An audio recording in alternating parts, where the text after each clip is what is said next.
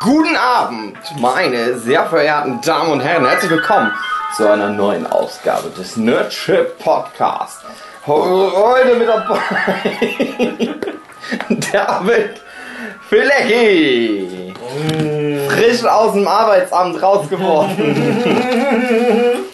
Und meine Wenigkeit Marcel Hugenschütt, neuer super erfolgreicher Künstler und Influencer auf Instagram. Instagram wird es ausgesprochen. Instagram. Entschuldigung, Instagram. ich kenne mich noch nicht so aus mit Instagram. Ich bin erst seit gestern da. Nein, seit vorgestern. Drei Bilder habe ich schon auf Instagram hochgeladen. 30 Likes, Tendenz steigend jeweils. fast 100 Follower. Sagt man Follower auf Instagram? Das ist der Instagram Podcast. Äh, mehr fällt mir nicht ein zu Instagram. Was ist noch passiert? Wir sind die letzten vom 27. Schonen-Manga-Workshop. Wir haben alle rausgeschmissen, jetzt können wir endlich Podcast aufnehmen. Ja, niemand, Ganz traurig, Dave. niemand wollte. Wir haben einen aufgenommen und ich bin dafür, Den nicht aus. den nicht auszustrahlen. Ja, ich strahle trotzdem. auf. Vielleicht habt ihr das ja jetzt letzte Woche gehört. Stranger Things Staffel 2. Der hat mir gar nicht gefallen, der Podcast. Mhm. Das war eine Katastrophe, fand ich. Ich habe halt Angst, dass wir, nichts erinnern, ehrlich dass wir gesagt. nach über 100 Folgen jetzt alle verloren haben. Alle, die uns so lange begleitet haben, unsere Geschichten wertschätzten, die jetzt sagen, ach nö, das hat mir nicht so gut gefallen, das höre ich nie wieder an. Was schade ist, weil heute, glaube ich, das Thema ganz interessant sein wird. Aber, bevor wir dazu kommen, Workshop, wie war denn das so?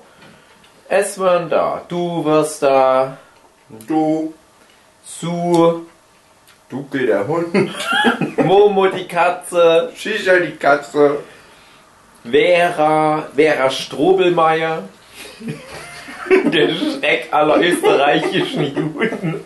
Ein Insider-Gag, den niemand versteht. Die Vera ist eine neue Zeichnerin in unserer Reihe, eine Aquarellkünstlerin. aber die durfte noch nicht mit podcasten. Hat Genau. extra keine Podcasts aufgenommen. Ich hatte mich drauf gefreut. Sie wollte gern Stephen King Podcasts mit uns aufnehmen. Dann hatten wir den Philipp mal einen Tag mit da. Der wollte auch Stephen King Podcasts aufnehmen. Alles nicht passiert. Müssten wir jetzt vielleicht so zu zweit nur Stephen King Podcasts machen. Damit die sich so richtig ärgern. Also ich dachte, die beiden zusammen. Oder das, ja. Martin Geier war mal wieder mit dabei. Die Jasmin. Die war ja auch im Podcast drin. Genau. Im Stranger Things. Will die sich ärgern. André Diaz. Vielleicht lag es an ihr, dass schlechteste Podcast war. Vielleicht, Nee, habe ich noch gar nicht nee. drüber nachgedacht. Nein, das Problem war Es lag an den Haschkeksen. die Haschkekse und dass wir nebenbei Cards Against Humanity gespielt haben. Und vor allem André hat das so richtig runtergezogen. Der hat dann. Ach, naja, ihr könnt euch das ja anhören. Heute wollen wir das wieder rausholen mit einem etwas interessanteren Thema. Und ich weiß, die Foren sind voll mit Fragen zu unserer Sexualität. Das ganze Rocket Beans Forum.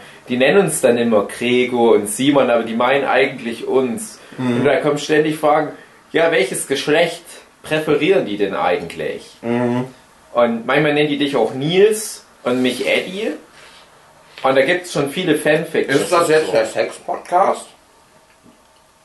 Wollen wir, dass das der Sex-Podcast ist? Ja, weil dann macht die ganze Anleitung keinen Sinn. Weil diese Folge dann ja früher kommt. Warum? Was? Weil die hundertste Folge vor Ach, der Stranger Things Folge kommt. ist das die hundertste Folge?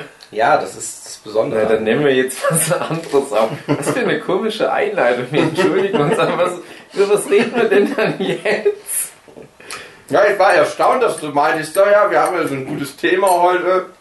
Ja, aber ich dachte, das denn Thema? Sex. Oder wir, tun, wir nehmen nach der Folge die Sex-Folge auf, machen jetzt aber eine Folge, die sich inhaltlich da anschließt. so wie es Star Wars, Episode 4 bis 6, was halt vor Episode Mhm. 1 bis 3 kommt. Ja, das könnten wir dann nochmal podcasten. Also, ich finde es ein bisschen schade. Es ist ja der letzte Tag, in ein paar Stunden muss ich ja schon los. Jo. Es ist immer so eine traurige Stimmung. Ich finde es schade, dass das jetzt wahrscheinlich mindestens zwei bis drei Folgen diese traurige Stimmung haben. Ja, das stimmt. Ich finde das schade, dass es so viele Leute gibt, so viele Künstler auf dieser Welt, so viele Mensch Ja, das finde KK. ich auch schade. Das finde ich schade. Aber es gibt ja trotzdem ein paar, da finde ich es okay, dass es die gibt.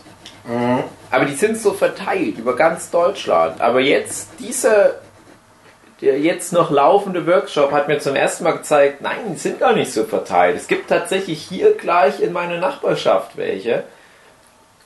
Und ich glaube, der Bann ist jetzt offiziell gebrochen. Ich werde jetzt hier mein eigenes Künstlerkollektiv direkt vor meiner Haustür aufbauen. Dann nimmst du nur noch mit den. Podcasts auf. Nehme ich nur mit den Podcasts auf. Die Chemnitz Podcasts.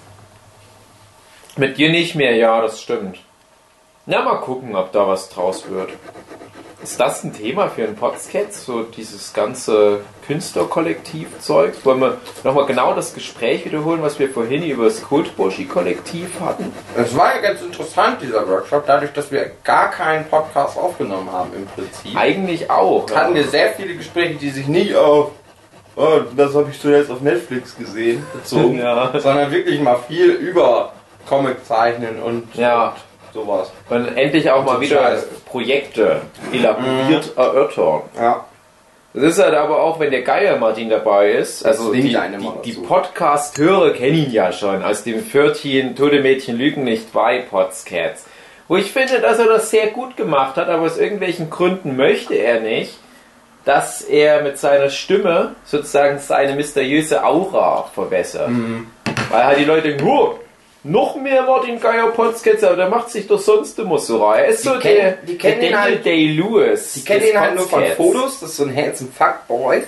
Ich glaube, er hat Angst, dass seine Stimme Nein, darf, nein, nein, nein. verändern könnte. Versteh mich nicht falsch. Die Stimme hält ja, was sein Gesicht verspricht. Aber er macht sich so rar. Er bringt alle zehn Jahre eine Kurzgeschichte raus. Alles, was er macht, ist sehr gut. Der eine Podcast, den er gemacht hat, war sehr, sehr gut. Ich war total überrascht. Das meine ich jetzt ganz ernst. Das ist nicht irgendwie ironisch. Ich war total froh, dass er da mit Sonst ist der Martin immer so langweilig. Sonst ist Aber das jetzt immer- in den Ah, Podcast ja, gibt er sich das Mühe in dem Gespräch. Na genau. Ja, aber der hat sich vielleicht gedacht, nein, die kriegen nicht ständig die volle Ladung Martin, Da- Martin Geier. Die müssen jetzt auch wieder ein paar Jahre drauf warten, dass mal wieder das Thema Podcast von ihm bedient wird. Ja, ja, aber wenn er halt da ist zu den Workshops, da freue ich mich halt immer, habe aber gleichzeitig auch ein bisschen Angst, weil er ist ein harter Kerl. Er ist stärker als wir, schöner, hat mehr Sex. Er ist der bessere Comiczeichner. Es kommt all das zusammen und es ist halt dann so eine gewisse Aura. Man möchte dann dem Martin gefallen. Machen dann so ein bisschen Lippenstift dran, waschen uns den Hodensack und hoffen, dass er milde walten lässt, wenn wir ihm unsere Projekte vorstellen. Dann ist dann halt wirklich jemand, wenn du ihm ein Projekt vorstellst, das sagt dann, nee, das ist eigentlich totaler Scheiß und mach das mal anders und so weiter. Und da kommt dann immer was Gutes bei rum. Aber der ist halt ehrlich. Und das ist was, wo ich mich halt immer freue, wenn wir das bei den Workshops reinbekommen, dass halt so diese Barrieren fallen. Dass die Leute halt nicht aufgrund von sozialer Erwünschtheit sagen, "Äh, ja, mir gefällt die Geschichte ganz gut, das Storyboard, ach, das sieht ganz trollig aus, mir gefällt diese eine Szene ganz gut, aber eigentlich denken die sich, ach, das ist Hopfen und Malz verloren.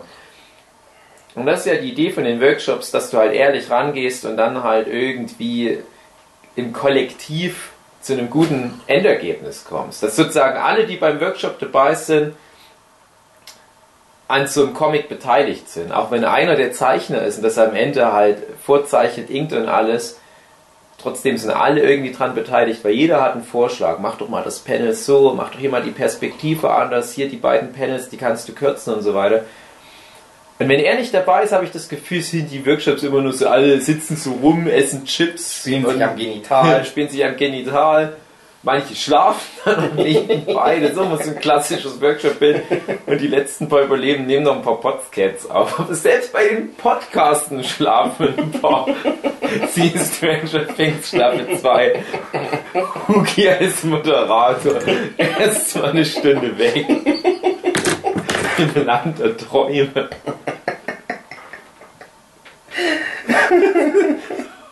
Stell dir mal vor, Gregor Karzius.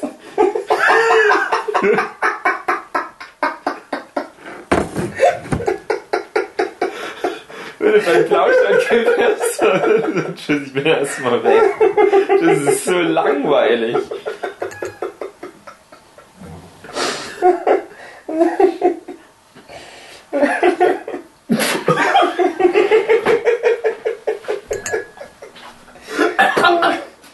Äh, wir sind Das hatte nichts mit dem Lachen zu tun. Ich habe falsch Tee getrunken. Der Nerdship Podcast ist wirklich nicht so gut.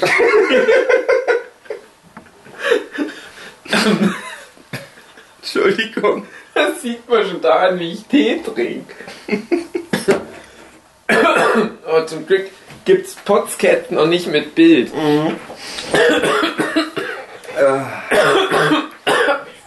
Ja. Tee verschluckt. Ich finde das gut. Das Thema des Podcasts Martin Geier? Nö. Künstlerkollektiv. Ach so, ja. Das ist ein Oh nein, meine Hose ist ganz Ach, nass. mach doch nix. Das ist doch dein Vorteil, dass Nee. du privater äh, Illustrator, Freelancer bist. Du musst nicht rausgehen. Dann heißt es egal, ob deine Hose dreckig ist. Ja, aber das, geht halt bis auf meine Beine durch. Ich mache so Arbeit auf werden da Kläranlage, das ist auch egal, ob meine Hose dreckig ist. Da wird es erwartet. Wo ist denn mein Stift? Oh, ich will, dass die Leute was zum Zuhören haben. Erzähl mal was. Künstlerkollektiv, was? Ich guck nochmal auf Instagram. Nein! Wir wünschen uns ja, dass es ganz viele Künstlerkollektive gibt. Dass all die verzweifelten deutschen Comiczeichner sich zusammentun in kleinen Gruppchen und Potscats UFO aufnehmen. Und vielleicht auch nebenbei ein bisschen Projektbesprechung machen.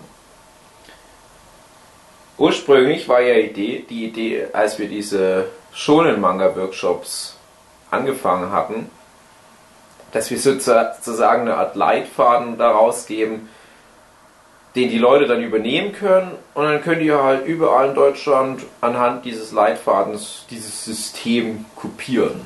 Hat aber, glaube ich, niemand gemacht.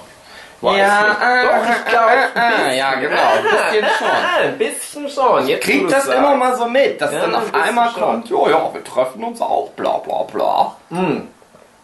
Aber ich habe erst vorgestern von jemandem erzählt bekommen, dass eben genau dies geschah.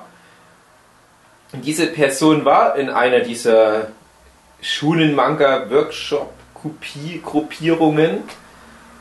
Und ich habe mir dann mal erzählen lassen, wie das war. Ja, und tatsächlich wohl nicht so kritisch und reflektiert. Und genau das ist das Problem. Dafür brauchst du halt solche Typen wie einen Martin Geier, Ja. die den Bann brechen. Und ich merke das auch, ich glaube, ich bin halt schon auch sehr, sehr kritisch, aber ich brauche halt auch so das Gefühl, dass das in der Atmosphäre gerade erwünscht ist. Ja. Und manchmal habe ich dann halt auch so bei einem, bei einem Workshop, jemand zeigt mir so ein Projekt und eigentlich müsste ich dann ganz kritisch rangehen, aber ich denke mir, oh, ich habe jetzt keinen Bock auf diesen potenziellen Konflikt. Ich sage jetzt auch mal einfach nur, oh, mach nur, kannst du inken. Das ist ja total falsch. Und ich will ja auch selber die Kritik von euch. Ich fand es schade, dass in den letzten Jahren das immer mehr eingerissen ist. Auf der einen Seite mag ich das, wenn wir unsere Potscats aufnehmen und natürlich auch nebenbei produktiv sind und zeichnen. Wir haben ja trotzdem fast immer irgendein Projekt für eine Kurzgeschichte. Aber dieser ursprüngliche Gedanke mit dem immer wieder zirkulär so ein Storyboard auseinandernehmen, immer wieder und nochmal neu zeichnen lassen, nochmal neu zeichnen lassen. Hier jetzt nochmal diese Passage, nochmal ein bisschen mehr Streamline und so weiter. Und dann hast du aber am Ende auch wirklich eine Kurzgeschichte, die absolut wasserdicht ist. Das ist total cool. Also das kriegst du halt nur in der Gruppe hin. Das Ja. kann kein Mensch alleine. Weil jeder hat seinen Tunnelblick. Jetzt hatten wir zum Beispiel mit dem Philipp das wieder. Da finde ich das immer interessant. Weil Philipp, Urgestein des deutschen Shonen-Manga. Wir haben ihn ja ausführlich auch im Shonen Gogo Podcast äh, über den Klee gelobt. Der war ja auch schon als Sprecher mit dabei. Das ist halt auch einer, den habe ich immer ganz, ganz gerne auf den Workshops mit oben drauf. Der hatte jetzt auch wieder eine Geschichte fein schon vorbereitet. Und die war aber viel zu lang. Hatte statt 10 Seiten irgendwie 16, 14 oder 16 Seiten. Und ich finde, uns ist das in der Gruppe sehr gut gelungen, die Geschichte auf 14 Seiten runterzudampfen. Und die war dann halt sogar noch besser. Und hatte halt genau den Inhalt auch trotzdem auf den Punkt gebracht. Ja. Und, ja, und das ist halt was, das, das kannst du nur durch äußere Einflüsse schaffen. Und genau da brauchst du halt kritische, fähige Leute. Bestenfalls irgendwelche Professionellen. Wie den Martin. Wie Ich mag am liebsten bei Martin, Mhm. dass der immer, ähm, der ist halt ganz kritisch, Mhm. Aber wenn ihm was gefällt, dann ist der auch so ganz schön freundlich so, dass der sagt, dass Da streichelt der einen manchmal so. also der macht genau das Perfekte aus Ja. Lob und Tadel, Zuckerbrot und Peitsche. Ja. Äh, das gefällt mir immer ganz gut. Bei mich lobt er immer ganz viel. Ja.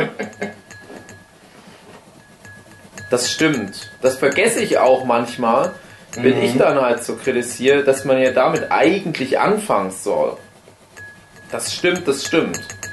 Aber bei mir kommt dann eher so eine Floskel wie, wir waren ein paar gute Gags dabei. Ja, Manchmal ist es aber bei Martin auch so, weil der halt einfach nicht sich für mein Zeug sonst interessiert und nur so ganz alte Sachen kennt. Ja. Und dann sieht er mal neue Sachen und denkt, oh ja, du hast dich auch weiterentwickelt in den letzten ja. 20 Jahren, seit wir uns das letzte Mal gesehen haben. Und dann bin ich wieder Und traurig. auch bei Martin wieder so ein Ding. Äh, der ist so der Einzige, wo ich das Gefühl habe, der ist ganz, ganz offen mit seiner Kritik mir gegenüber. Ich habe so ganz viele Leute, was ja eigentlich schön ist, die mein Zeug lesen, auch regelmäßig, und die sagen dann, ja, hast du wieder gut gemacht, David, hast du wieder gut gemacht. Ich denke mir ganz oft, nein, ich kann objektiv selber gerade sagen, dass der Comic diesmal nicht so gut gelungen ist. Mhm. Wie der Halloween-Comic zum Beispiel. Genau, wie der Halloween-Comic, sage ich ganz ehrlich. Das ist so meine, meine letzte Einzelveröffentlichung. Entoman, irgendwas mit Halloween, ich weiß den Namen nicht. Halloween Sausage Party. Ja, und das ist halt wirklich auch, der ist ja auch nur auf einem Workshop entstanden und dachte ich mir, ach komm mal, so schnell runtergerotzter Comic. Das ist dann schon für mich auch okay, dass der nicht ganz so auf den Punkt ist und, und nicht so diese feine Story mit vielen Twists hat. Aber hey, komm, mal ein Heft raus, rausgerasselt. Aber ich bin dann auch gleichzeitig so ein bisschen enttäuscht von mir selber, weil ich mir denke, oh, no, aber eigentlich müsste es ja schon so das Ideal sein, auch wenn es nur eine kleine Heft-Kurzgeschichte ist, trotzdem das Bestmögliche rauszuholen. Ja. Das ist dir hier nicht gelungen. Und sowas würde Martin einfach nicht stehen lassen. Und Martin würde dann halt echt da ansetzen und, und auch teilweise bis zum Urschreiben so generelle Probleme, was mein Storytelling anbelangt, auch nochmal aufgreifen. Und das macht er halt auch ähm, gern. Und ich weiß, das ist unangenehm für derjenigen, der die Kritik äußert. Aber jemand muss sich ja opfern. Und Martin ist halt oft dann der Vorreiter. Und dann fängt es nämlich auch so an zu bröckeln. Dann kommen auch andere mit dazu und sagen, ja, okay, jetzt kann ich es ja sagen, ich finde das ist auch. Aber er nimmt halt auch die Kritik selbst an, wenn du seine Werke dann halt bekommst. Und er fordert das halt auch ständig ein. Wenn wir hier so zwei, drei Ich bin da Tage... manchmal schon ganz verzweifelt, weil er dann manchmal hier so steht und sagt, jetzt komm, jetzt sag doch mal was. Und ich denke so, naja, aber jetzt ist eigentlich ganz gut so. Ich würde es mal so lassen.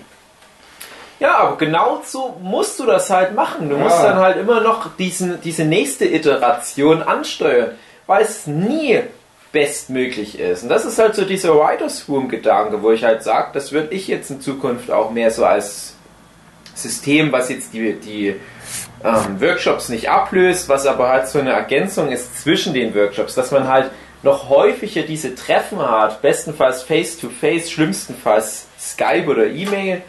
Ich finde, du brauchst das halt, du brauchst diese Präsenz, du brauchst jemanden, der im Raum Ja, steht du musst und im Dialog auch so gestikuliert, stehen können. genau. Du musst die, die Seiten in der Hand halten Ja. äh, nicht nur irgendwie Dateien durchklicken. Und ich möchte halt, dass, wenn mal lange Zeit gerade kein Workshop ist, trotzdem vielleicht so monatlich wenigstens ein Treffen stattfindet, wo dann die Leute ihre Projekte sich gegenseitig zeigen können und dann halt aber wirklich die Atmosphäre geschaffen wird, dass es absolut okay ist, dass jeder ganz offen und ehrlich sagt, was er davon hält und kritisieren musst du halt auch lernen und üben. Das ist ganz wichtig. Und ich habe halt das Gefühl, Martin, der hat das halt professionell drauf. Ich bin der Meinung, ich kann es auch ganz gut erkennen, wenn was nicht stimmt. Also besser, als wenn ich meine eigenen Werke angucke, klappt es halt, wenn ich die von anderen mir angucke. Ähm, ich habe dann so ein paar Steckenpferde, behaupte ich einfach mal, wo ich mich besonders gerne dann mit reinklinge, sowas wie Blickführung, Paneling und so weiter, weil ich da halt ähm, mich auch viel dazu belesen habe, sowas wie Scott McCloud. Da bringe ich halt das mit rein. Martin hat aber wieder ganz andere Punkte, die ich auch oft dann total interessant finde, wo es um sowas wie Framing geht von Panels. Mit den Fachbegriffen müssen wir jetzt die Hörer nicht langweilen. Aber jeder bringt was mit ein. Ja. Und manchmal hilft es halt aber auch, wenn jemand, ich sag mal jetzt eher mit einer Laienmeinung, so, so ein grobes Gefühl äußert. So, na, irgendwie, mm, ich kann es nicht äußern, aber irgendwie der Anfang der Geschichte, irgendwas ist da noch. Und auch wenn du den, den Kern nicht triffst, bringst du halt trotzdem, zum Beispiel jetzt in dem Fall den Martin, darauf, ja, hm, okay, irgendwo scheint ja noch ein Fehler zu sein, ich muss dem mal auf den Grund gehen, dann gibst du das den anderen auch auf. So war es in etwa nämlich jetzt bei seinem Projekt, was er vorgestellt hat. Und dann haben wir auf einmal so einen richtigen Redeschwall entwickelt, wo wir auf einmal ganz viele Sachen auf den ersten paar Seiten gefunden haben. Und am Ende war dann halt auch Martin wieder total glücklich, weil er gemerkt hat, ja, stimmt. Dieses vage Gefühl, was jemand äußerte, führte dann dazu, dass wir dann sehr detailliert dann diese Problemfindung ansteuerten. Und das führte wiederum dazu, dass wir halt Problemlösungen gefunden haben, an denen jetzt wahrscheinlich sogar Martin schon sitzt und anfängt, die umzusetzen. Und das hat den Comic halt echt enorm verbessert schon wieder.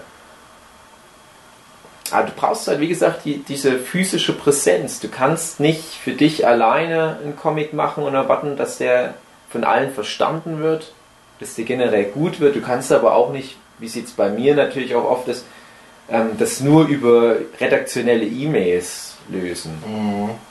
Und ich glaube, das sind uns halt einfach alle anderen Comic-Kulturen weit voraus. Die Amerikaner, die da ihre Arbeitsteilung professionalisiert haben, die Japaner, die ja generell immer in Ateliergemeinschaften zusammenarbeiten. Was ich zum Beispiel auch nicht wusste, was jetzt der André Diers angesprochen hat am Wochenende, dass Eiichiro Oda ja das wohl genauso macht mit seinen Assistenten. Wusstest du das? Was macht er?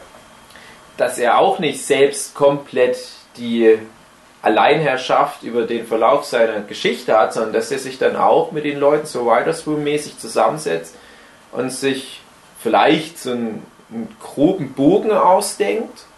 Also dieses detaillierte, was passiert wann und wie führt das zu das. Das ist wohl eher so ein Gruppen. Ja, ich habe nur mal so einen Satz gehört, dass der halt gerne äh, Dings annimmt. So. Schokolade von Fremden. Nein, halt einfach so Ideen und so ein Scheiß. Also dass der nicht so eigenbrötlerisch ist, sondern dass Ja. der gerne Vorschläge und Ideen annimmt. Was ich immer, auch immer denke, weil fucking One Piece, was seit tausend Jahren läuft, Ja. kann ja mir auch nicht immer noch wieder was Geiles einfallen. Ich glaube, da bist du echt froh, wenn Ja. einer, der sich da genauso gut mit auskennt, bestenfalls, weil er wahrscheinlich alles gelesen hat, einfach irgendwie so mal einen geilen Vorschlag dir Ja. einfach macht. Wo du so denkst, ja, stimmt, warum eigentlich nicht? Und das ist nämlich auch immer interessant hier bei den Workshops. Gerade du hast gestern, oder, oder ich sag mal eigentlich heute, also in der zurückliegenden. Nacht, nachts um drei, kommt Tugi Mhm. auf einmal mit einem Konzept, wo er schon so andeutete, eigentlich wollte er nicht, dass ich davon höre, weil er meint, dass ich ja dann eh nur wieder rummeckere. Ja, ich glaub, denk, du klaust mir das halt. Ach so, okay. Und da war ich halt ganz Ja, baff. das, ich wollte noch nicht so wirklich immer was von erzählen, weil das so ganz grob bis jetzt ja, Ja. immer nur war, das Konzept. Ja, aber das ist ja, in dem Fall fand ich genau das total interessant, weil Hugi mit dem Konzept kommt. Ja, das Interessante war, weil ich, wenn ich sowas vorstelle, dann will ich auch immer schon sowas zeigen können. Das war ja alles nur, ich habe es ja nur kommuniziert. Aber Ja. das Interessante war, dass du direkt so auch die Bilder im Kopf hattest. das, genau, da wollte ich gerade drauf hinaus. Und das eben, weil es so grob war, habe ich die ganzen Lücken gefüllt. Mhm. Und dann hatte ich so ein ganz genaues Bild. Und das, wir, gehen jetzt nicht auf das Konzept inhaltlich ein, aber einfach nur der wichtige Punkt ist, du hast es genau richtig gemacht. Du teast halt das mit so ein, zwei Sätzen an. So wie das ja jeder gute Showrunner macht, wenn er eine Serie bei einem äh, Streamingdienst oder einem Fernsehsender pitchen will. Du brauchst diesen einen guten Satz, der halt die Aufmerksamkeit auf sich zieht. Und das hast du auf alle Fälle geschafft und ich gleich so im Imaginationsmodus. Dann hast du irgendwie noch ein paar Informationen nachgerückt und auf einmal dachte ich, ah okay, jetzt stimmt es nicht mehr mit dem überein, an was ich dachte, worauf es hinausläuft. Dann dachte ich aber, aber das Interessante ist, jetzt habe ich Hugis Geschichte, die total interessant ist, jetzt habe ich aber auch meine eigene Geschichte, die sich gerade in meinem Kopf entwickelt hat, die ich total interessant finde. Und dann kommt halt noch ein Martin immer mal von der Seite mit einem Einwurf. Und es sind so wie ganz viele Verzweigungen und jede Verzweigung ist für sich ein total interessanter Ansatz der gleichen Prämisse. Und es ist so ein Luxusproblem. Manche Leute, die überlegen monatelang und denen fällt keine Geschichte ein, nicht mal für einen Achtseiter. Und hier hatten wir auf einmal so irgendwie am Ende, wenn du die ganzen Optionen gegeneinander so abwägst, äh, was machst du an diesem Meilenstein der Geschichte, wie entscheidest du dich da und so weiter und so fort. Und am Ende waren das vielleicht so sechs verschiedene Versionen einer derselben Geschichte, wo so Pa- Parameter verschoben werden. Und dadurch wären aber die Geschichten noch total unterschiedlich. Und jede war aber sehr gut, fand ich. Luxusproblem. Am Ende wird es ja nur eins davon werden. Aber Ja. du hattest ja nur eine davon im Kopf. Oder vielleicht zwei, weil du vielleicht noch eine Alternative abgewägt hast. Und genau halt diese alternativen Wege, die halt nebenbei in den Köpfen der anderen entstehen, das ist halt immer total interessant. Ja. Und ich muss ja immer dran denken, wo wir vor, na, ich sag mal, einem halben Jahr mit dem Martin Geier eine Geschichte hier entwickelt hatten. Er hatte halt auch nur so ein ganz grobes Layout. Er hatte so eine Idee, eher so eine Art Atmosphäre, was er machen will. Und nur so eine Handvoll Elemente, wo er wollte, dass die unbedingt in der Geschichte drin vorkommen. Aber der konnte noch nicht mal so richtig sagen, wie die Elemente in Verbindung stehen.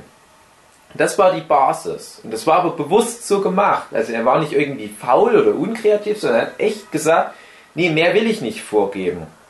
Wir entwickeln jetzt zusammen eine Geschichte, die diese einzelnen Elemente, die er unbedingt drin haben möchte, miteinander verbindet.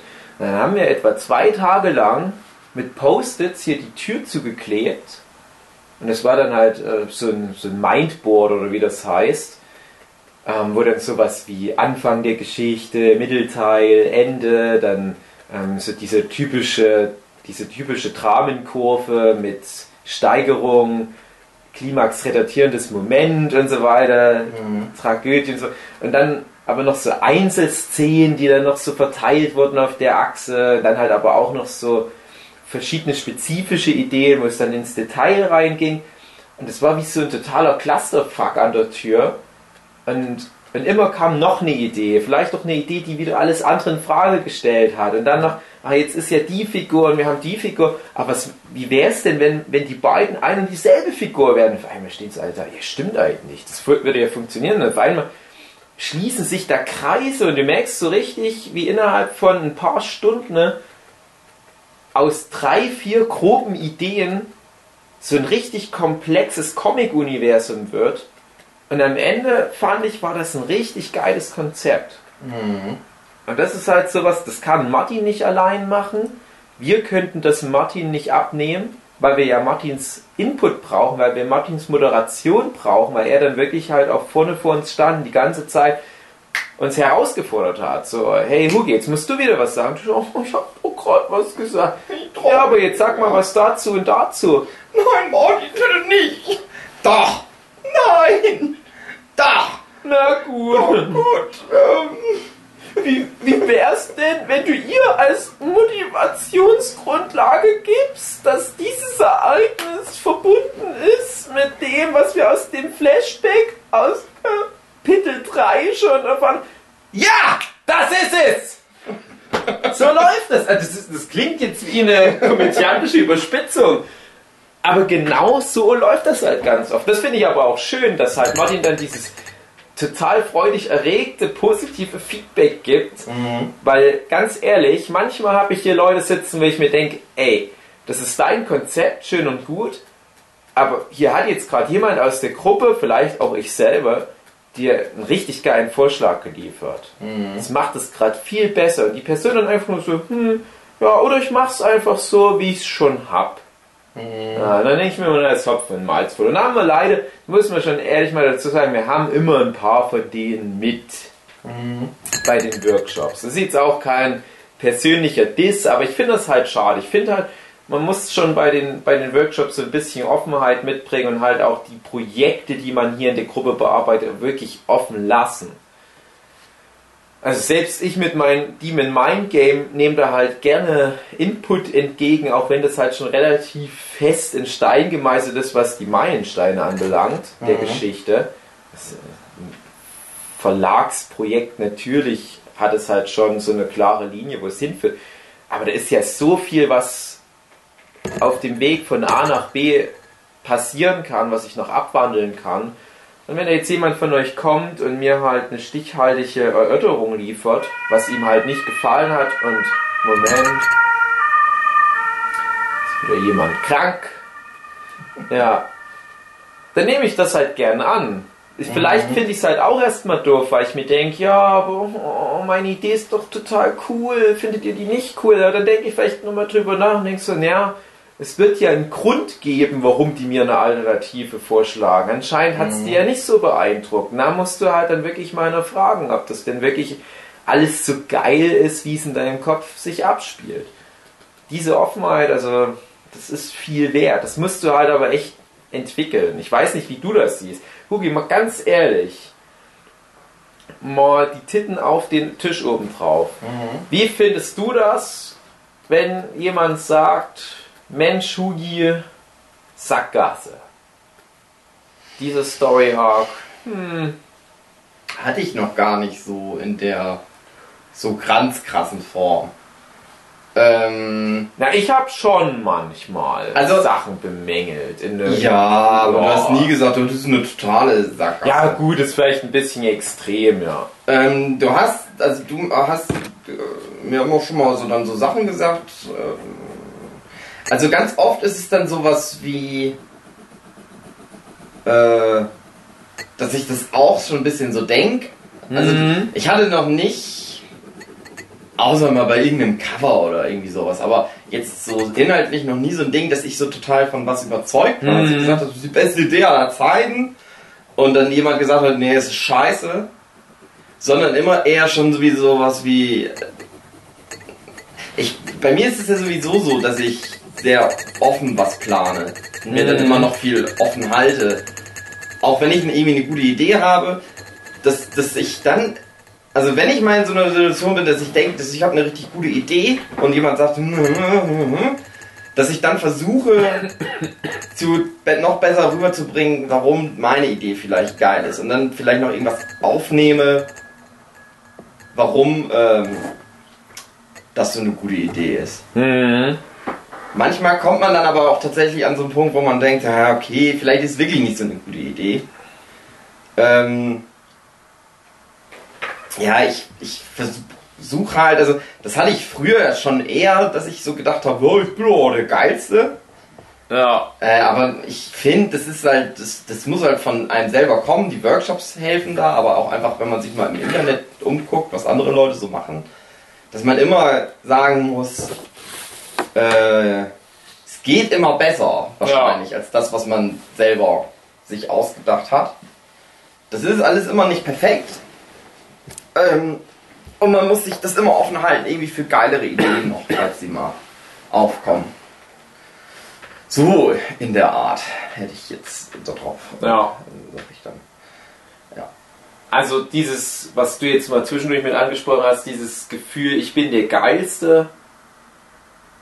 Ja, das hatte ich, das Ja. hatte ich, wo ich vielleicht zwölf war. Oder so. Ich Aber- habe halt, worauf ich hinaus wollte, ist, ich habe das Gefühl, es gibt ganz viele, die das noch so selber drin haben, obwohl die mittlerweile 20 Ja, ja, 30 genau. sind. Und das ist halt aber auch was, was jetzt ohne halt manchen Leuten zu nahe zu treten, aber das ist was, was viele Leute davon abhält, wirklich durchzustarten. Mhm. Das halt, glaube ich, ganz viele Leute, auch die wir natürlich kennen, die halt auch vielleicht sogar ziemlich erfolgreich sind in sozialen Medien, was die aber zum Beispiel noch von einem Autorenvertrag fernhält.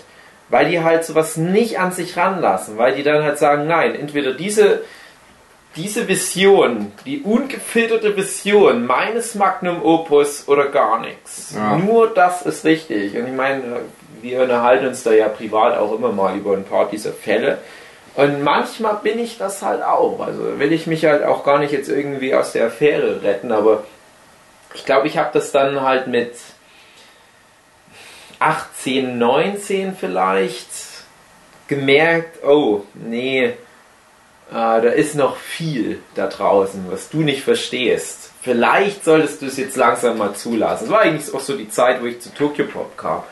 Wobei ich da jetzt sagen muss, da hatte ich ja dann eine professionelle Unterstützung. Ich hatte ja, es ging ja relativ früh los bei mir, Tokyo Pop, war ich ja so 18, 19. Und ich hatte halt eine gute Redakteurin zur Hand bekommen. Und da habe ich erstmal gemerkt, wie viel ich falsch gemacht habe. Und ich habe das nicht verstanden, warum ich manche Arbeitsschritte auf einmal machen sollte, die ich doch noch nie gemacht hatte. Und ich meine, ich bin jemand, der die, die meiste Zeit seines Lebens komplett ohne Skizzen gearbeitet hat. Dann, also ich habe echt äh, meine ersten Veröffentlichungen habe ich direkt mit den Reinzeichnungen angefangen. Das müsst ihr dir mal vorstellen. ähm, und, und das war bei mir wie so rückwärts aufdröseln. Du fängst halt an mit Reinzeichnungen und denkst, oh, das sind doch gute Comics, sehen genauso gut aus wie die japanischen Comics. Nein, sahen sie natürlich nicht aus, aber ich habe das halt nicht erkannt. Dann kommt halt der nächste Schritt der Erkenntnis, wo du merkst, oh, okay, wenn ich Vorzeichnungen mache, wird das alles ein bisschen genauer. Dann kommt der nächste Schritt, dann merkst du, und das hat bei mir sehr lang gedauert, ach, ein Storyboard sollte man vielleicht vorher auch noch machen. Und dann halt vielleicht sogar noch extremer, bevor du ein Storyboard machst, entwickelst du erstmal die komplette Welt. Ja, und dann aber auch immer zulassen, dass jemand das auch kritisiert. Und bei Tokyo Pop wurde das halt aber auch nach einer gewissen Strategie, also mit einem klar festgelegten Prozedere halt durchexerziert. Das war halt vertraglich festgelegt, wie eine Manga-Seite entsteht. Dass das halt erst irgendwie ein Word-Dokument ist, ähm, was vielleicht auch auf Vorgesprächen basiert, dass da halt ein Text erstmal niedergeschrieben wird. Ja, das würde ich gern zeichnen. Dann wird das erstmal besprochen und so weiter. Und du hast halt aber immer diesen zirkulären Feedback-Prozess. Wenn du aber halt nicht das Glück hast, dass du relativ früh bei irgendeiner so Tokyo-Pop-Anthologie mal mit drin gelandet bist, wie bei mir halt das Manga-Fieber, woher sollst du das dann wissen? Klar hast du das schon mal gehört, dass es da irgendwie sowas wie, wie Redaktion gibt. Aber du weißt ja nicht, wie es funktioniert. Du hast bestenfalls halt so ein grobes Bild aus so einem Manga wie Bakuman, wo es aber halt auch so runtergedampft und teilweise halt auch ja, doch flach wieder dargestellt wird, dass die Leute eigentlich die ganze Zeit nur auf dem Irrweg sind. Weil die die ganze Zeit denken, jo, ein Manga ist halt komplett, oder ein Comic generell von mir ist, ist halt komplett eine Einzelleistung. Ja. Und die, die Workshops machen eigentlich nichts anderes, als halt diesen Redaktionsprozess zu simulieren.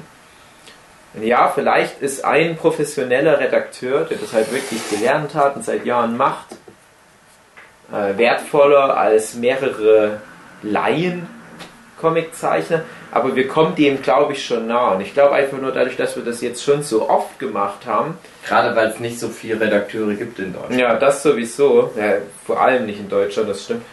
Ähm, aber dadurch, dass wir jetzt schon so viele Workshops in Knochen haben, merke ich halt auch, dass so gewisse Prozesse, so Verfeinerungsprozesse, was unsere Konzepte anbelangt, die sind jetzt so gestreamlined, dass wir das einfach besser machen. Mhm.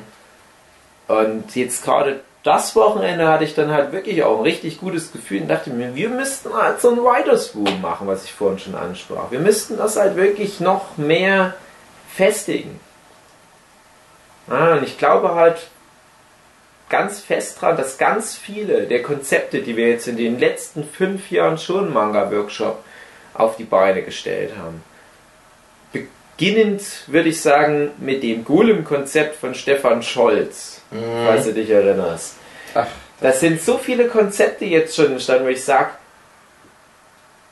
mach das irgendwie ordentlich, lass das von einem guten Zeichner zur Not umsetzen. Wenn der jeweilige Urheber des Konzepts nicht so ein guter Zeichner ist, dann soll er sich jemand anders aus der Gruppe suchen. Aber setzt die Konzepte halbwegs ordentlich gezeichnet um. Ich behaupte, das sind alles mit so die besten deutschen Manga. Klingt jetzt vielleicht ein bisschen arrogant und übertrieben, aber ganz ehrlich, doch. Das sind viele Top Ten Manga, die einfach aber bisher auch noch nicht umgesetzt wurden. Das Golem-Ding, das ist nach dem Konzept nie wieder auch nur mit dem Arsch angeguckt worden. Mhm. Das, was du uns letzte Nacht erzählt hast, was noch in der Entwicklungsstufe ist, hätte ich auch riesen Bock drauf. Das Konzept, was du uns mal erzählt hast, Body Switch, sage ich nur. Mhm. also das, das Konzept vom, vom Geier Martin, was halt, ich sage jetzt nur mal, ähm, postapokalyptischer Western ist als Genre, auch ein total geiles Ding. Das sind jetzt vielleicht nicht die Comics, die prädestiniert dafür sind, dass die sogar erfolgreich, super erfolgreich zu sein, aber das aber wären Kritikerlieblinge, behaupte ich einfach mal. Mehr können wir jetzt erstmal nicht machen. Klar, wir können natürlich auch Mainstream hier produzieren, aber das sind Geschichten, die hätte ich gern alle im Regal. Mhm. Und wenn das hier bei uns in so einer recht überschaubaren Gruppe schon klappt, dass wir so viele tolle Konzepte auf die Beine stellen, wenn da überall in Deutschland jetzt die Leute anfangen würden, solche Kollektive zu bilden und das wirklich halt mit dem entsprechenden Eifer und halt aber auch der Ehrlichkeit angehen, was da auf einmal für eine Schwemme auf uns zukommen müsste. Aber der Punkt ist, du musst ja nichts Konkretes an, an der deutschen äh, Struktur ändern. Ja? Also du, du musst mhm. nicht ähm, neue Leute zu Manga-Zeichnern ausbilden oder Comic-Zeichnern. Du brauchst nicht noch mehr Redakteure. Du brauchst keine neuen Vertriebswege oder du weißt, worauf ich hinaus will. Du ja. musst nur die Leute, die es schon gibt, in Kollektive packen. Du musst sagen, hey Leute, lasst eure Projekte offen, kümmert euch da in der Gruppe drum, dass ihr die Projekte jedes Einzelnen verbessert und auf einmal würden da haufenweise geile Comics überall auf den Markt kommen. Mhm. Krass, die Vorstellung. Und man muss dazu sagen, wir sind ja keine Vorreiter, was dies, diesen Prozess anbelangt. Ja. Sowas gibt es ja schon. Ich finde halt auch, die Leute, die sich bereits in solchen Kollektiven zusammengetan haben, die sind dann aber halt auch Belege dafür, dass da geiles Zeug bei rumkommt. Mhm. Alleine auch sowas wie Nico Nego, auch wenn es nur zwei Jungs sind. Aber das ist auch schon sowas, wo ich sage, die befruchten sich auch. Die beiden Jungs. Ich müsste auch immer dran denken an die äh, WG, die Marvel mal hatte, mit Flix und wem auch immer noch. Also das, ich weiß nicht, ob das, ob das ähm, Fluktuation war an der WG. Da war dann noch alles mit dabei. Äh, dem Michalke, glaube ich. Jetzt war er jedenfalls irgendwie in Berlin, wenn ich mich nicht irre. Hatten die jetzt so eine Künstler-WG. Und ich glaube auch, bevor die alle ihren Durchbruch hatten. Aber ist es nicht interessant, dass da eine WG mit so drei plus Zeichnern dazu führt, dass die alle dann mal zu den erfolgreichsten deutschen Comiczeichnern werden. Ich denke, die haben da halt auch die Zeit. Kann ja fast kein Zufall sein. Ja, und der Marvel macht nämlich jetzt auch sowas. Der macht, ähm, ich glaube, einmal im Jahr in Leipzig so einen Workshop. Das geht dann, glaube ich, eine Woche lang. Da kann man sich da bei dem anmelden und da einmieten. Und da ist er dann halt mit so drei, vier, fünf Leuten, ich weiß nicht wie viel. Und die machen dann halt echt so Training. Also mhm. er bildet die dann halt in der kurzen Zeit zu besseren Comiczeichnern aus. Das ist ganz interessant, wenn du dir mal anguckst, wer schon alles bei ihm war, zum Beispiel Tim Gethke Oder ein Hiller-Chiller. Da melde ich mich da nicht mal an. Ja, mach doch mal. Ich will mich da schon lange anmelden. Es passt nur meistens terminlich nicht. Also es passt Schick mir nie mal- terminlich. Schick mir mal, Ich ich nicht. weiß nicht, wie das genau läuft. Wir müssen uns da mal mit ein paar Leuten bequatschen, die, das- die sich da besser mit auskennen. Wir quatschen mal mit so Leuten wie dem Hiller und so weiter. Ich habe das zwar schon häufig gemacht, aber ich vergesse es dann immer. Aber wie interessant, dass all die Leute, die bei dem Marvel da diesen Workshop gemacht haben, ein Jahr später den Ecom-Preis gewinnen. Aber halt doch zu Recht, weil du halt merkst, na guck mal, in, dem, in, in, in den sieben Tagen oder wie lang das läuft, ist ja nicht nur so, dass der Marvel dasteht und sagt, jetzt musst du das so und so machen, sondern du hast ja auch die ganzen Zeichner mit sich, die sich ja auch wieder gegenseitig befruchten. Ne? Das ist genau der Gedanke, den wir halt verfolgen. Das ist genau das Modell. Und wir haben es ja auch geschafft. Wir, wir kriegen jetzt vielleicht keine E-Com-Preise, aber äh, das sind schon einige Sachen bei den Workshops hervorgegangen, so Kurzgeschichten, Konzepte, die dann irgendwelche Comicpreise gewonnen hatten. Der Philipp hatte mit diesem Horror-Comic da mal was gewonnen. Michael hatte ein paar Preise gewonnen. Ich hatte auch mal mit irgendwas irgendwas gewonnen. Bei Ich dir bestimmt. Ja, aber du kümmerst dich auch, glaube ich, nicht so sehr um die Wettbewerbe. Ja, ich mach nie bei Wettbewerben mit. So My-Comics, Wettbewerbe, halt sowas in der Größenordnung, da sind wir Mhm. halt immer mal ganz gut dabei. Und das ist, glaube ich, auch ein guter Beleg dafür, dass das funktioniert. So ein relativ objektiver Beleg dafür. Mhm. Ja, und bei mir ist es halt auch so, auch wenn Demon Mind Game ein Projekt ist, was jetzt nicht direkt in dieser Gruppe konzipiert wurde, ist ja doch bei der Konzeptionierung immer so eine Stimme im Hinterkopf, so ein Martin Geier, sage ich mal, Mhm. die ja dann sagt, ja, aber denk dran, was ich dir mal auf einem Workshop erzählt habe zum Thema ähm, Exposition oder sowas. Ne? Mhm. Das kriegst du halt nicht mehr raus. Ich glaube, das hilft alles. Man muss es halt alles mal gehört haben. Ja. Dann wird es Teil von allem.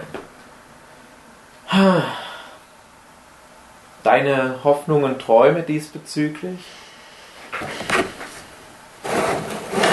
Das ist ähm, ganz ehrlich, dass die Leute dann auch was draus machen. Ja. Weil der Martin zum Beispiel Ja. ist auch schon wieder so ein klassischer Fall. Also wie gesagt, das Ding, was er dann vor, ein paar- vor letztes Jahr oder so hatte, das Mhm. richtig geil war, hat er ja nichts mitgemacht, mehr oder weniger. Jetzt hat er Mhm. das, das gleiche Ding und wir haben eine Kurzgeschichte, die er davon machen wollte. Also, in dem, also was ja auf dieser Grundlage schon basiert, da haben wir das jetzt nochmal wieder auseinandergenommen. Jetzt soll er das aber auch mal zeichnen. Ja. Das würde ich mir halt wünschen. Bei vielen Sachen, wie das, was der Ja. Stefan hatte. Ja. Bei mir ist halt so, ich habe immer so wenig Zeit, Hm. die ganzen geilen Sachen umzusetzen. Ich hoffe ja, dass ich das dann mal mache jetzt in Jahr, in den nächsten Jahren. ja, aber das wünsche ich mir. Mehr Zeit. Dass die Leute das mal alle.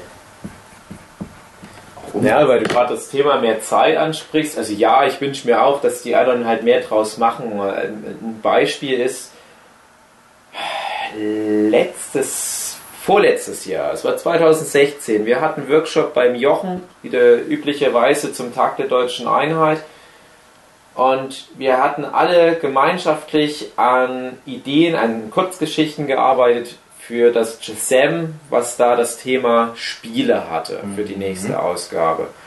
Wir haben gemeinschaftlich ein Konzept ausgearbeitet, dass wir uns alle auf Videospiele beziehen wollen. Dann haben wir gesagt, okay, wenn wir da als Kollektiv rangehen, machen wir es so. Wir machen alle mit einem verbindlichen Element, nämlich dem sogenannten Tutorial Guide, der in jedem unserer Comics vorkommen sollte, wo wir auch ein Design schon festgelegt hatten. Und dann haben wir noch festgelegt, dass jeder von uns aus der Gruppe ein anderes Genre bedient.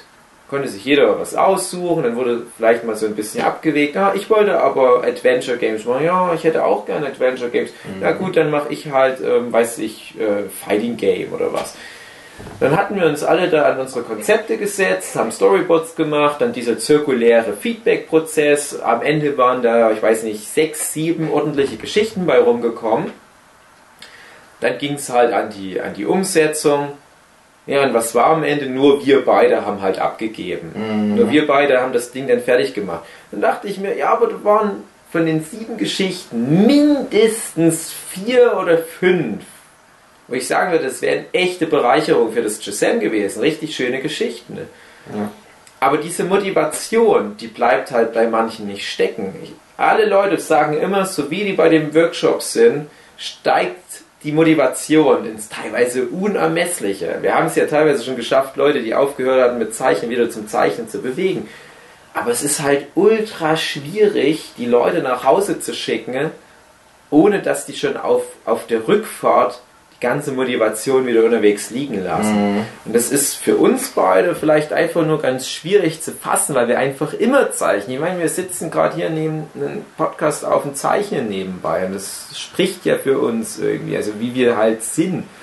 Und das ist aber auch was. Das liegt daran, dass wir sonst nichts haben im Leben. Ja, das kann durchaus sein, ja. Aber es ist halt auch wirklich äh, schwierig, da anderen da irgendwie Tipps zu geben oder was, wenn das halt einfach in deren DNA nicht so drin ja. ist wie in unserer DNA. Da haben wir vielleicht einfach Glück. Vielleicht sind wir in der Hinsicht, auch wenn wir nicht so erfolgreich sind, irgendwie native Comiczeichner. Vielleicht ist ja das das sogenannte Talent. Mhm. Nicht, dass man automatisch als Top-Zeichner auf die Welt kommt, ist ja Quatsch, aber dass man vielleicht irgendwie so ein ja, so eine natürliche Vorliebe hat, was zu zeichnen. Einfach nur das Gefühl, mit einem Stift auf dem Papier auf lange Sicht Geschichten zu machen. Ja. Manche Leute zeichnen ja trotzdem gern, haben aber keinen Bock, sich so lange mit einem Projekt zu beschäftigen. Andere Leute haben keinen Bock, das dann zu tuschen, die wollen nur Bleistiftzeichnung machen und so weiter. Gibt ja all das. Aber selbst da glaube ich, das kann man ja auf lange Sicht Streamline irgendwie, mit Arbeitsteile. Und das ist nämlich das, was, was, was ich dann wieder denke. Du hast vor uns gemeint, zu wenig Zeit für all die Ideen und obwohl mhm. du schon die ganze Zeit zeichnest, kommst du nicht hinterher. Mir geht es genauso. Aber warum dann nicht sagen, komm, wir sagen jetzt mal einen Workshop, da wird man nur ein Projekt bearbeitet, aber alle zusammen arbeiten an einem. Aber es wird halt auch konkret daran gezeichnet. Mhm. Jemand, der gut Hintergründe machen kann, der setzt sich damit dran in diese typische japanische Arbeitsteilung. Da habe ich jetzt. Ich habe ja jetzt sogar, das haben wir ja dieses Jahr mal sogar gemacht, fällt mir gerade auf. Ich habe jetzt Teddy Boys Love, ein Main Gate, den ich mhm. gezeichnet habe. Ich habe so ein bisschen Struggle gehabt mit dem Titelbild. Und dann hatten wir die Jasmin hier, die sehr gut Boys zeichnen kann, mhm. sexy Boys. Ich habe aber immer gesagt, nein, das ist so ein Ding, da brauche ich auch irgendwie Hilfe, weil ich einfach nicht weiß, was die Girls wollen für sexy Boys. Mhm. Hatte ich jetzt dummerweise den Comic schon gezeichnet. Aber ich habe gesagt, nur das Titelbild kann ja trotzdem anders aussehen. Und ja. ähm, ich hatte halt gezeichnet, habe gesagt, naja, so soll es ungefähr aussehen. Und dann hat sie halt einfach drüber gezeichnet Mhm. Habe gesagt, na, mach mal hier das und das und so und so und so. Und das habe ich dann einfach geinkt, ihre Vorzeichnung. Und mhm. dann war es perfekt, dann war es das perfekte ja. Cover. Und dazu kommt dann noch, dass ich das dann an die Lisa Rau ähm, outgesourced habe, dass sie die Farben dann drauf macht. Mhm. Die so gut kolorieren kann, besser als ich was ich halt weiß. Was sogar doppelt interessant ist, weil einmal hast du diese Face-to-Face-Arbeitsteilung, weil ja Jasmin und mhm. du, ihr wart ja wirklich hier, aber Lisa Rau, die halt diesmal nicht zum Workshop kommen konnte, die aber trotzdem Teil des Kollektivs ist, die stand halt gleich bereit und du konntest dir das nur fix rüberschicken. Es war halt nichts, wo diese Face-to-Face-Kontakt jetzt so essentiell für war. Mhm. Und das hat wunderbar funktioniert, das stimmt. Und genau das wünsche ich mir. Und ich sag halt auch, ich, ich, ich muss das gar nicht. Ich muss gar nicht bei jedem Projekt, was ich mache, die absolute Hoheit drüber haben. Siehe Suburbia High School, wo du jetzt das vierte Kapitel zeichnen wirst, mhm. wo ich halt mal vor ein paar Jahren drei Kapitel gezeichnet habe. Dass wir das ja, machen. ja, ja. Und das ist, glaube ich, halt jetzt so das, wo ich die nächsten Jahre drauf Bock habe. Und ich ja. sag auch, ähm, ich brauche immer, du hörst das jetzt schon zum dritten Mal etwa dieses Wochenende, mhm. ich muss mich entschuldigen, aber ich brauche immer so ein Rohrfrei-Projekt ich habe halt meine, meine festen Projekte, halt die mit Mindgame und der Schlaufuchs, wo ich halt wirklich wöchentlich abliefern muss. Und es ist ja schön, wenn du halt so feste Projekte hast und so weiter, aber das setzt dich dann irgendwann nur noch unter Stress und du verlierst so ein bisschen den Spaß dran. Ich merke dann immer wieder, wie viel Spaß das macht, wenn du so ohne so einen echten Zwang einfach nur was drauf loszeichnest. Jetzt sitzen mhm. wir hier, arbeiten an unseren Gisem Kurzcomics fürs nächste Jahr, also für die nächste Ausgabe zum Thema Gruselgeschichten für Kinder. Und es ist was, das machst du mal so in einer Woche fertig, das Projekt. Ja. Und dann ist das weg und es ist ein gutes Gefühl und du hast halt mal einfach wieder irgendwas gezeichnet, konntest, konntest vielleicht sogar einen neuen Stil ausprobieren. Ich mache gerade zum Beispiel was, Auch, ein bisschen Ähm, was anderes. genau, wo ich, wo ich mich halt auch nicht bisher so mit beschäftigt habe. Und es macht mir einfach nur Spaß. Das ist was, das könnte ich nie machen bei Demon Mind Game. Ich kann ja nicht zwischendurch einfach mal völlig anderen Stil ausprobieren. Dann liest du mal wieder einen Manga und denkst, oh, das ist ja aber auch ein total geiler Stil. Den würde ich jetzt gerne mal zeichnen. Aber nein, ich hänge in so einer mehrere Jahre andauernden Serie fest, die halt einen festen Stil hat. Ja, du weißt, was ich meine. Du, du nimmst dir da so ein bisschen das, was ursprünglich den Spaß am Zeichnen ausmachte. Auf der einen Seite lebst du deinen Traum, aber dann merkst du halt aber auch, auch ja, aber der Traum artet gerade in Arbeit aus. So wie ja für dich natürlich auch mittlerweile Elefantenfriedhof so gesehen so ein, so ein Pflichtarbeitsprojekt ist, wo ich jetzt mal behaupten würde, du hast da auch nicht mehr diesen Fun dabei, wie damals, als du ähm, die, das allererste Heft gezeichnet Mhm, hast. ja. Wo du einfach nur den Schmacht hattest, mal in der Richtung was zu machen. Und ich würde deswegen in Zukunft gern noch mehr Projekte von anderen Zeichnern so als Supporter mitbearbeiten. Dass halt jemand anders so diese, diese, diesen ganzen Stress hat mit Story entwickeln, sich, falls es ein Verlagsprojekt ist, mit, mit Redakteuren und Redaktionen absprechen, E-Mails schreiben und all das. Und ich bin dann nur so der Typ, der dann halt hin und wieder mal dazukommt, zu einem Artist for Hire und dann sagt mir Dave, mach mal hier einen Hintergrund rein. Oder Dave, äh, kannst du mir mal kurz einen Tipp geben, was ich hier storymäßig machen kann, um halt dieses Panel mit dem zu verbinden. Guck mal, oh, äh, oh, machen wir so und so, aber dann halte ich mich auch raus. Viel mehr will ich damit gar nicht zu tun haben. Und das ist dann nur meine Aufgabe, dass ich vielleicht einmal alle paar Wochen mich so hinsetze, mal einen schönen langen Tag mir mache, ein bisschen Käffchen dazu, ein Keks. Und dann zeichne ich nur stupide, ohne über irgendwas ernsthaft nachdenken zu müssen, Bilder aufs Papier. Wie schön das wird. Und trotzdem ist es ja irgendwo auch mit mein Ding. Ich habe da Anteil dran. Vielleicht wird es eine Veröffentlichung. Aber vor allem habe ich halt das gemacht, was mir Spaß macht, das Zeichnen ohne diesen ganzen belastenden Überbau. Ja. Und das ist ja vielleicht auch für eine, für eine Lisa oder eine Jasmin. Also Jasmin hat ja schon gemeint, sie hatte ja auch Probleme mit, mit äh, Stories finden und ähm, Lisa ist jetzt auch nicht so häufig mit dem Genre vielleicht beschäftigt. Und es ist jetzt für die beide die Möglichkeit gewesen, da aber halt einen Anteil zu haben, ohne halt zu viel zu riskieren. Hm, na mal gucken. Ich hoffe, das wird wirklich mal.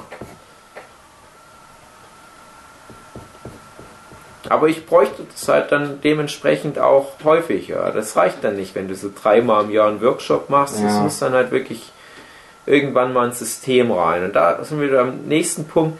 Ein System, das musst du dir leisten können. Da musst du halt sagen, ja, ich weiß, ihr habt ähm, eine feste Arbeit, aber es muss halt irgendwie sich auch finanziell bestenfalls lohnen, dass man sich häufiger trifft. Beispiel, wenn man halt jetzt wüsste, ja, ein paar von den Projekten, die sind dann halt wirklich fest bei einem Verlag und dann teilt man sich so ein bisschen die Kohle auf oder irgendwas in der Richtung. Da wird es dann wieder unromantisch. Da darf man vielleicht gar nicht so drüber nachdenken. Man müsste halt das wirklich so machen, dass man erstmal guckt, was ist vielleicht dann doch in deiner näheren Umgebung. Vielleicht ist man dann überrascht. Das habe ich ja schon eingangs irgendwann mal erwähnt.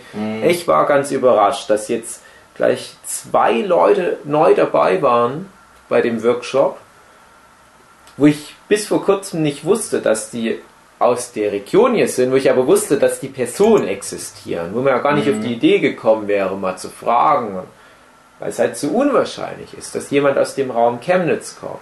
Ich weiß nicht, wie viele du aus dem Raum Osnabrück kennst, sage ich mal. Es gibt ja Gebiete wie Köln und Berlin, da ist alles zugeschissen mit Comic-Künstlern. Da brauchen wir gar nicht lange suchen. Da steht einer direkt beim Subway hinterm Tresen und, und kassiert da. Aber also hier habe ich echt jahrelang gesucht. Das hat sich jetzt echt so durch Zufall ergeben, dass ich doch innerhalb von zwei Jahren drei, vier Leute mal gefunden habe. Na, damit könnte man schon arbeiten. Klicker, klicker, klacker macht's. Haha.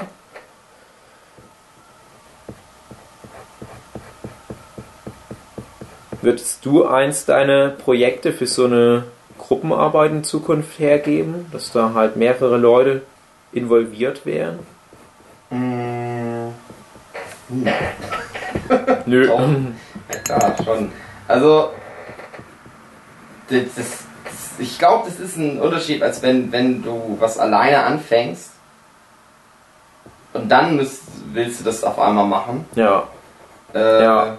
Als wenn du das von Anfang an dir denkst, dass du das, das Mhm. eine ganz gute Idee wäre.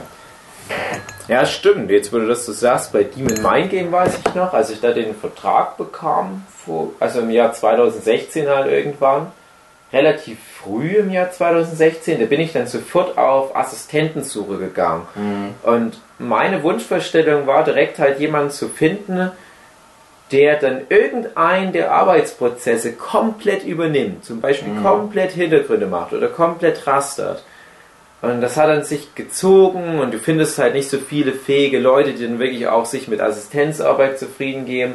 Und dann hatte das zu lange gedauert und ich musste schon anfangen mit Kapitel 1 und dann war es zu spät. Dann ist genau das passiert, was du gerade erzählt hast. Dann hatte ich nämlich schon ähm, ja, so anderthalb Kapitel, so, ich weiß nicht, so etwa 50 Seiten schon produziert und die hatten dann komplett meine Handschrift, Ja. optisch und wie es gerastert war und so weiter.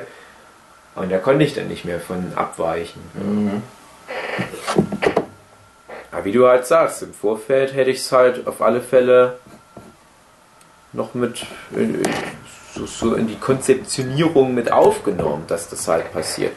Und selbst wenn es dir dann vielleicht nicht ganz so gefällt, ich glaube, du gewöhnst dich dann dran. Du sagst, ah, okay, so sieht der andere Künstler das. Ja, okay. Ich hätte das anders gezeichnet. Oh, ja, okay, ja, kann ich mit leben. Ja.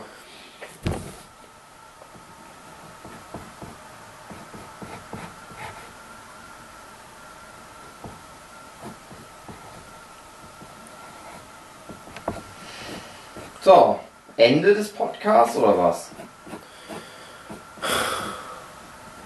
Vielleicht, ja. Ich ja denke schon. So lang machen. Können nicht so Ich habe lange. ja auch ganz gut was erzählt zu dem Thema. Ja, finde ich auch. komplett was anderes irgendwie, aber auch irgendwie Auch nicht. irgendwie nicht. Ich habe so ganz oft, ganz ja, oft ganz oft überlegt, also genau dieses Bit dieses Monologs habe Mhm. ich schon mal zum Beispiel im Schon Gogo Podcast erzählt. Aber das ist, ist halt so. Wir haben halt nur so das, das Leben, was sich so die Geschichten aus einzelnen Episoden zusammenfriemelt, aber in echt sind das ja keine Geschichten. Wir machen halt nachträglich welche draus. Und wenn du da irgendwie aus all diesen Einzelteilen so eine Geschichte baust, wiederholen sich halt Sachen. Naja, aber ja, bin ich doch auch mal froh, dass wir auch mal Also, das ansprechen. unsere Message an euch da draußen, die ihr zuhört, und wir wissen, ihr zeichnet auch alle die Menge. Macht Comiczeichner-Treffen, Workshops, wo ihr Projekte besprecht und ladet uns aber ein, weil wir nur, nur wir können euch richtige Kritik geben. Genau. Weil wir nicht so Memmen sind. ja, ja, trauen. genau, hört auf rumzuheulen. Das ist unsere Message. Und wir nehmen uns vor, bei Marvel, was bei Marvel? Ja. Ja, Äh, entweder Marvel oder DC. Äh, es besteht kein. ja, nein, Marvel, der Comiczeichner, der Marvel. Ja, äh, da machen wir mal Workshop. Aber Ja. vielleicht ist dann auch so, dass wir dann trotzdem die toughsten sind und am meisten. Ja, ich glaube, wir sind die Stärksten da. Ich glaub Und unterjochen alle. Du sagst auch immer, wenn wir mal gegen Negu Negu kämpfen, verlieren wir, aber ich glaube nicht.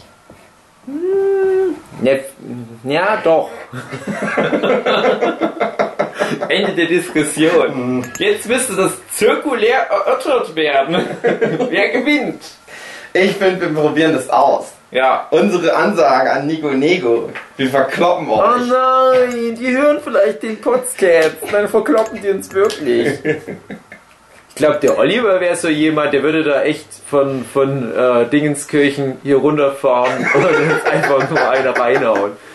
Und steht in seiner Klasse, ist, äh, der Grundschullehrer, Kinder, beschäftigt euch mal kurz selber.